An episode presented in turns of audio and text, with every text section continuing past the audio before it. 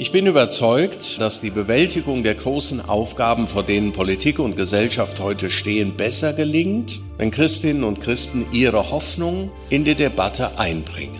Und damit verbunden die Solidarität, die Nüchternheit und die Resilienz, die in dieser Hoffnung gründen.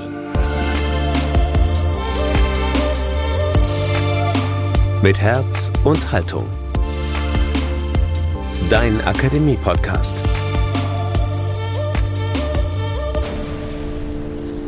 Und doch hoffen.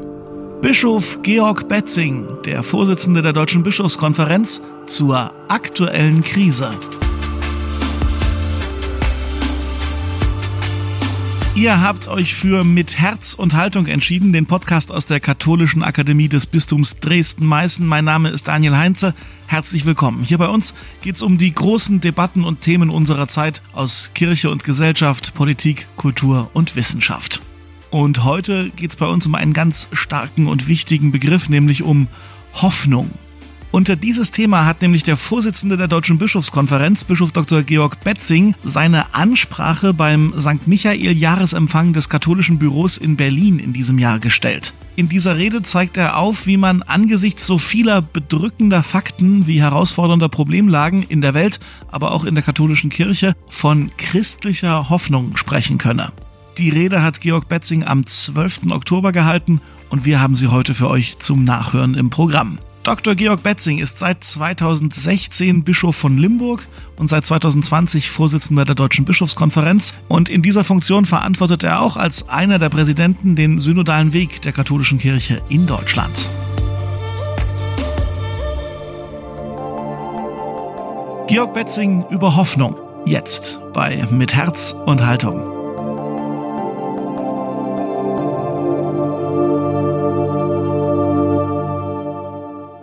Sehr geehrte Damen und Herren, herzlich grüße ich Sie und wünsche uns allen in diesem großen Kreis einen schönen gemeinsamen Abend, getragen von Zuversicht und Hoffnung. Ich könnte mir vorstellen, Hoffnung, dass da manchem durch den Kopf geht, geht's noch? In dieser Zeit über Hoffnung zu sprechen beim Michaelsempfang, aber für uns Christen und Christinnen gehört die Hoffnung neben Glaube und Liebe einfach zum Kernprogramm dazu. Damit wir uns nicht missverstehen, ich sehe die immensen Herausforderungen, vor denen die Menschheit und wir als europäische und deutsche Gesellschaft stehen, den Ukraine-Krieg und seine sicherheitspolitischen, wirtschaftlichen und sozialen Folgen, die Unsicherheit, ob wir die Energiekrise gemeinsam stemmen können, ich sehe die Schwierigkeiten auf dem Weg, die Folgen des dramatischen Klimawandels zu bewältigen und eine sich rasant verändernde digitale Welt zu gestalten. Ich sehe, dass ethische Fragen, die den Anfang und das Ende des menschlichen Lebens betreffen, höherer Aufmerksamkeit bedürfen. Ich sehe auch, dass Kirche und Gottesglaube in einer tiefen Krise stecken und dass dadurch die Strahlkraft der frohen Botschaft unseres Herrn getrübt wird. Die hohe Zahl von Kirchenaustritten, höchste Zahlen, können uns nicht ruhig sein lassen.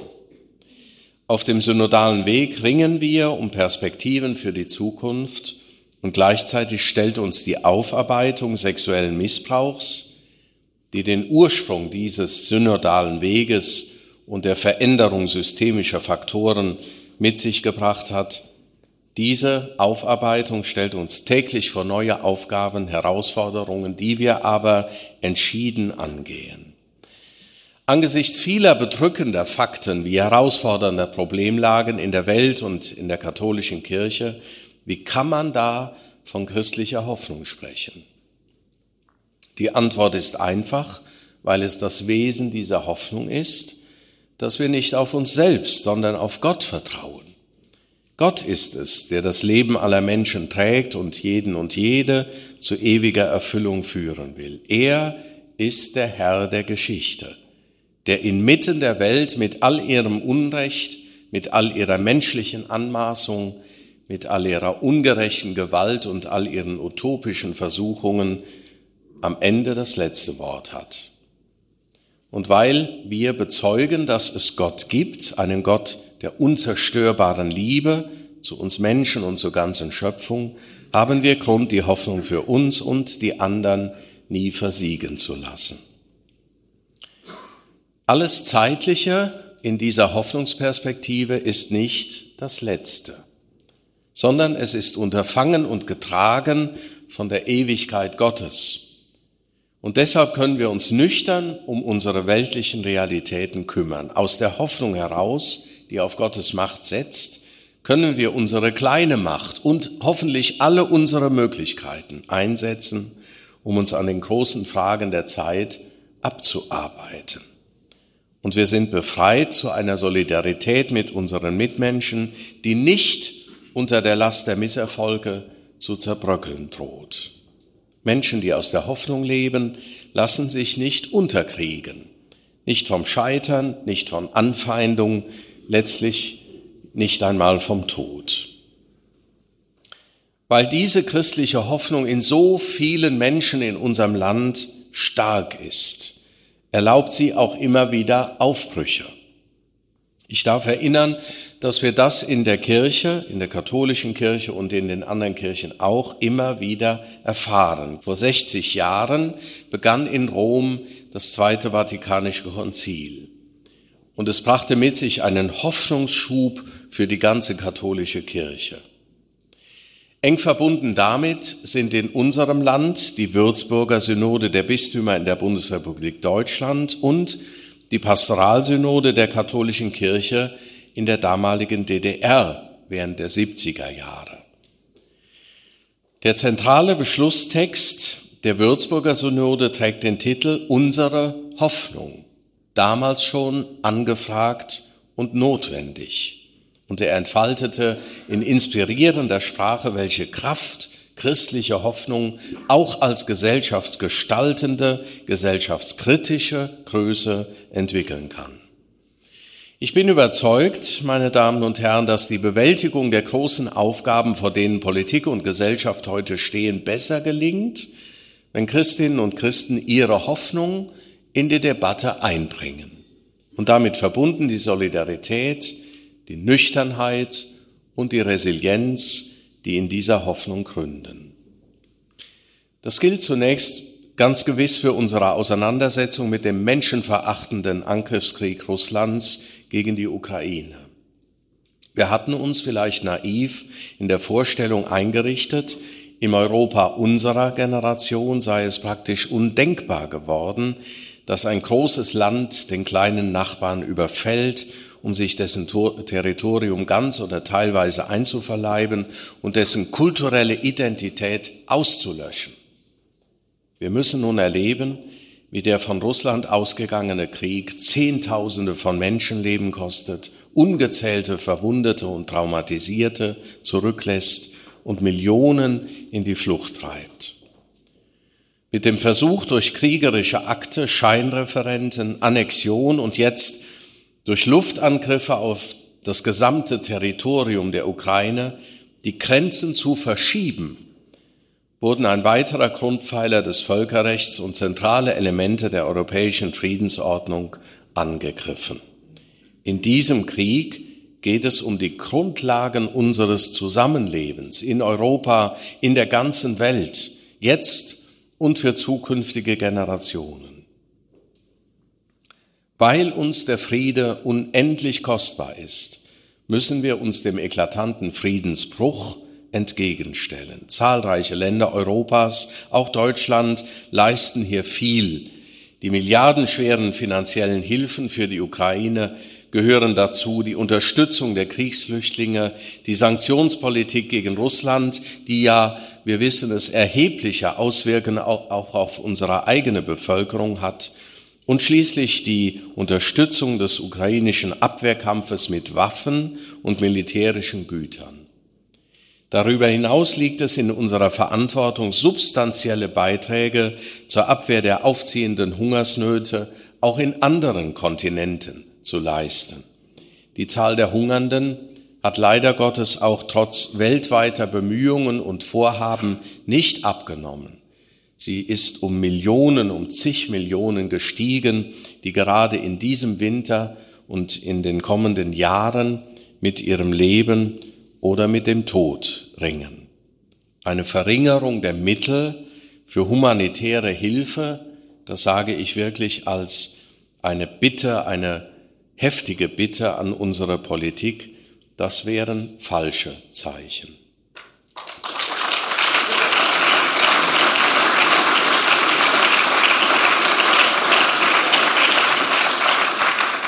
Wir stehen als Kirche für Gewaltfreiheit ein und für eine Politik der Gewaltvermeidung. Denn Krieg ist immer eine Niederlage der Menschheit, hat Papst Johannes Paul II. gesagt. Und deshalb fällt es uns schwer, die Lieferung todbringender Waffen an eine Kriegspartei zu bejahen. Aber wir kommen nicht umhin festzustellen, wenn ein Staat gewaltsam zur Beute eines anderen gemacht werden soll, so besitzt er das natürliche Recht auf Selbstverteidigung. Und die Ermöglichung dieser Selbstverteidigung durch andere Länder ist legitim. So sagt es die Charta der Vereinten Nationen, so sagt es auch die katholische Friedenslehre von jeher, die der Hoffnung auf Frieden eine Basis gibt. Ich bin Ihnen, den Politikerinnen und Politikern, dankbar, die mit Mut und kluger Abwägung angesichts einer schwer zu durchschauenden Lage Entscheidungen treffen und dabei wahrscheinlich nie vollkommen gewiss sein können, ob sie das Richtige tun. Es verdient Respekt, großen Respekt, diese Verantwortung heute zu tragen und sie zu gestalten. Der Ukraine-Krieg hat eine enorme Zahl von Flüchtlingen nach Deutschland geführt. Auch aus anderen Gebieten kommen derzeit wieder mehr Schutzsuchende zu uns. Es wäre sicher falsch, die Probleme, die das mit sich bringt und die Besorgnisse vieler Bürgerinnen und Bürger zu bagatellisieren. Darum war es gut, beim zurückliegenden Flüchtlingsgipfel miteinander Grenzen auszuloten und Lösungen anzubieten. Aber eine Emotionalisierung der Debatte oder gar ein Einknicken vor dem rechten Rand würde die Schwierigkeiten nur größer machen. Ich jedenfalls bin allen in Staat, Kirchen und Zivilgesellschaft dankbar, die sich tatkräftig um Hilfe für die aus ihrer Heimat gerissenen Menschen bemühen.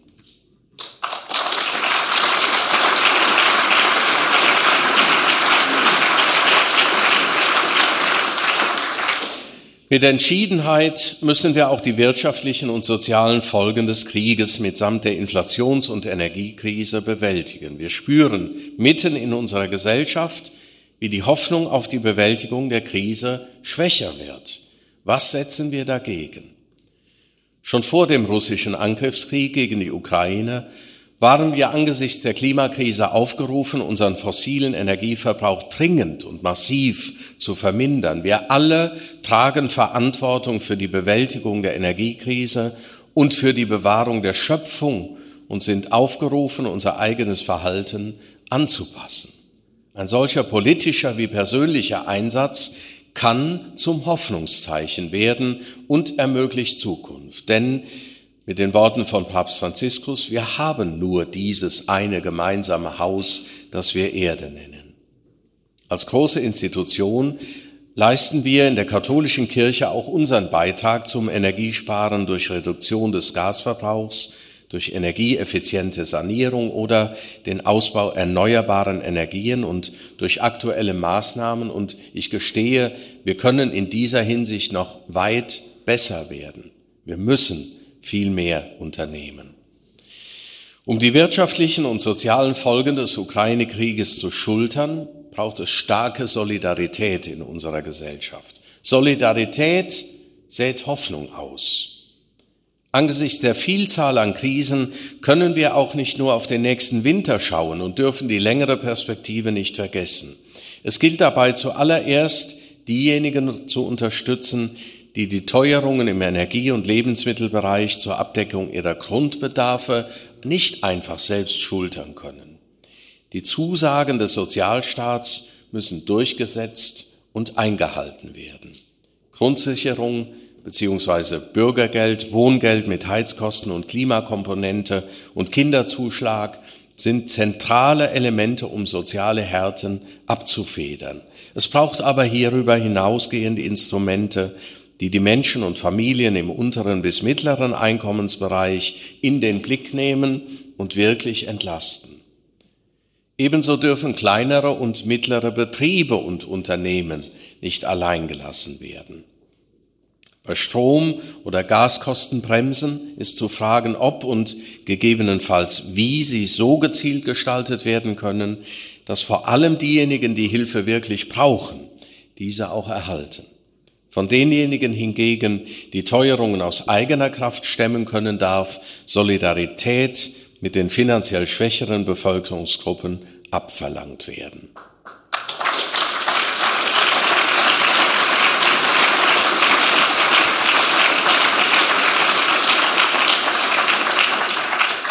Durch die Maßnahmenpakete, die Sie als Politikerinnen und Politiker auf den Weg bringen, binden Sie nicht nur kurzfristig Mittel, das ist uns allen klar. Und deshalb ist es mutig, es zu tun und in Anbetracht der vielen Unwägbarkeiten danke ich Ihnen sehr für die Hoffnungsperspektiven, die Sie damit geben. So leistet Politik Wesentliches für den gesellschaftlichen Zusammenhalt. Und die Politik darf sicher sein, dass die Kirchen, dass wir unseren Beitrag zum gesellschaftlichen Zusammenhalt ebenfalls leisten. Gestatten Sie mir, noch eine andere große Frage anzusprechen, für die wir als Gesellschaft einen Weg finden müssen. In den nächsten Monaten steht die gesetzliche Regelung zur Suizidassistenz an. Aus tiefer christlicher Überzeugung halten wir den Suizid und damit auch die Suizidassistenz nicht für den richtigen Weg, um mit Krisen, schweren und belastenden Lebenssituationen und Traumata und mit dem Sterben umzugehen. Wir sind getragen vom Glauben, dass Gott ein Freund des Lebens ist, der das Leben des Menschen vom ersten Augenblick bis zum letzten schenkt und bejaht. Zugleich wissen wir um die Tragik mancher Lebenssituationen gerade am Ende des Lebens und wir maßen uns nicht an, ein moralisches Urteil über die Entscheidung der einzelnen Personen in ihrer ausweglos erscheinenden Situation zu fällen. Mit den Überlegungen des Ethikrates vor wenigen Wochen möchten wir unterstreichen, dass der Förderung der Suizidprävention im Hinblick auf den weiteren Umgang mit dieser Problematik eine Schlüsselposition zukommt. Bei allem Respekt vor der Autonomie der Entscheidung Einzelner sehen wir, der Mensch ist immer auch ein soziales Wesen, hat gegenüber der Gemeinschaft einen Anspruch darauf, eingebunden und angemessen versorgt zu werden. Das bedeutet auch das Ernstnehmen seiner Sorgen und Ängste lange bevor es zu einer akuten suizidalen Situation kommt.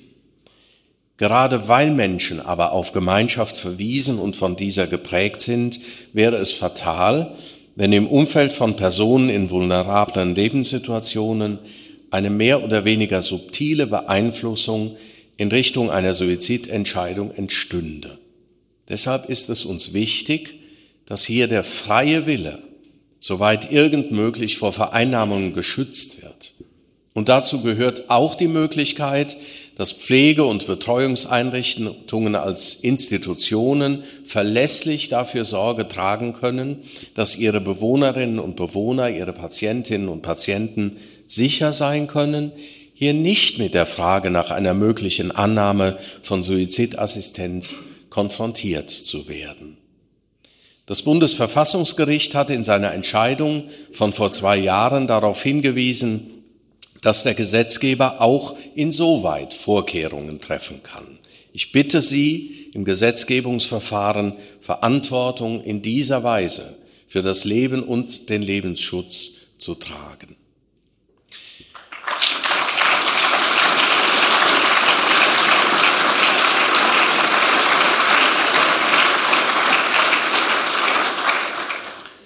Angesichts der vielen Herausforderungen und Aufgaben, vor denen ich ja nur einige Aspekte genannt habe und zu denen jede und jeder hier im Saal weitere dazulegen könnte aus seinen Verantwortungs-, ihren Verantwortungsbereichen, kann man natürlich zu dem Schluss kommen, da ist aber schon eine gehörige Portion Hoffnung und Zuversicht erforderlich. Ja, das glaube ich auch. Wir müssen Hoffnung durchbuchstabieren. Und das sagt schon eine Schrift des Neuen Testamentes, der erste Petrusbrief, wir müssen von unserer Hoffnung Rechenschaft geben. Dazu zählt für uns als katholische Kirche eben auch der synodale Weg. Dieser Weg mit allen Klippen, manche von ihnen verfolgen ihn und bangen und freuen und hoffen mit, er ist für mich ein Weg der Hoffnung, gemeinsam zwischen Laien, zwischen Priestern, Bischöfen, Ordensleuten, zwischen der ganzen großen Diversität der katholischen Kirche in unserem Land. Ein Weg, der Hoffnung macht für eine Kirche,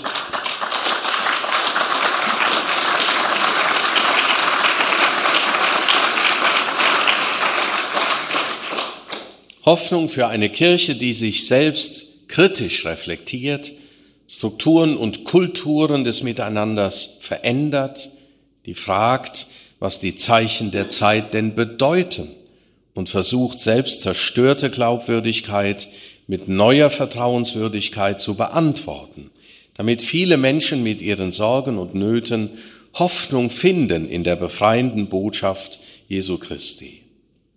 Wir werden alle viel Zuversicht brauchen, um unsere Aufgaben zu bewältigen. So manche Resignation, die aufkommt, kann ich wahrlich gut verstehen. Dann sollten wir uns gegenseitig stärken und als Gesellschaft lernbereit zusammenstehen. Der große Karl Rahner, Theologe des 20. Jahrhunderts, hat es so formuliert, Zukunft aber kann nur von den Hoffenden getan werden. Ich wünsche Ihnen, dass Sie für sich selbst auch Orte und Zeiten finden, wo Sie Kraft und Hoffnung schöpfen können. Ich sichere zu, dass wir als Kirche unseren Teil leisten, dass Menschen in unserem Land Hilfe finden, dass Hoffnung wachsen kann. Und wir werden uns weiterhin für das Leben einsetzen, an allen Enden und Ecken. Ich sehe mich dabei ermutigt durch Papst Franziskus, der schon ganz am Anfang seiner Amtszeit formuliert hat, wir lassen uns die Hoffnung nicht stehlen. Danke für Ihre Aufmerksamkeit.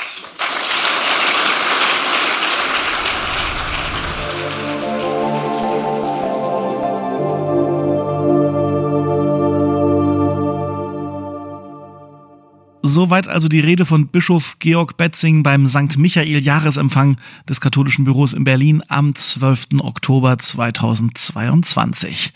Und was gibt euch Hoffnung? Schreibt es uns gerne in den Kommentaren, gerne auch über Instagram oder Facebook oder über lebendig-akademisch.de. Denn wir wollen Debatten mit Herz und Haltung, damit ihr Hoffnungsmacher werden könnt.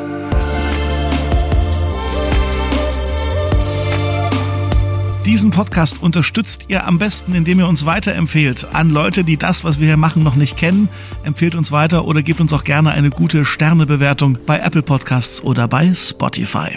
An dieser Folge mitgearbeitet haben Thomas Arnold, Falk Hamann, Jonas Lietz und ich. Ich bin Daniel Heinze. Vielen Dank für die Aufmerksamkeit und bis zum nächsten Mal.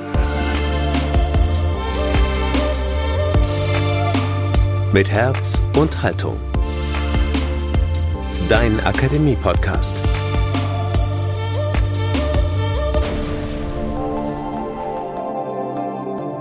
Ein Angebot der Katholischen Akademie im Bistum Dresden-Meißen.